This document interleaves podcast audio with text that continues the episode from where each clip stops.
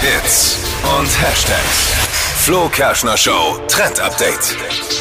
Die Lieblingspasta oder die Pizza vom Gesicht essen klingt jetzt erstmal total komisch, ist aber gerade voll angesagt. Ist nämlich der neueste Deko-Teller-Trend. Und zwar gibt es jetzt Teller, auf die so Gesichter mit drauf gedruckt sind. Ah, hab ich auch schon mal gesehen. Und zwar in schwarz-weiß. Ja. Und da gibt's ganz, ganz verschiedene. Also es sieht, also, also es gibt welche, da sieht's nach echten Gesichtern aus. Es gibt aber auch welche, wo einfach nur so Zeichnungen in Linien mit drauf sind. Ich find's total cool.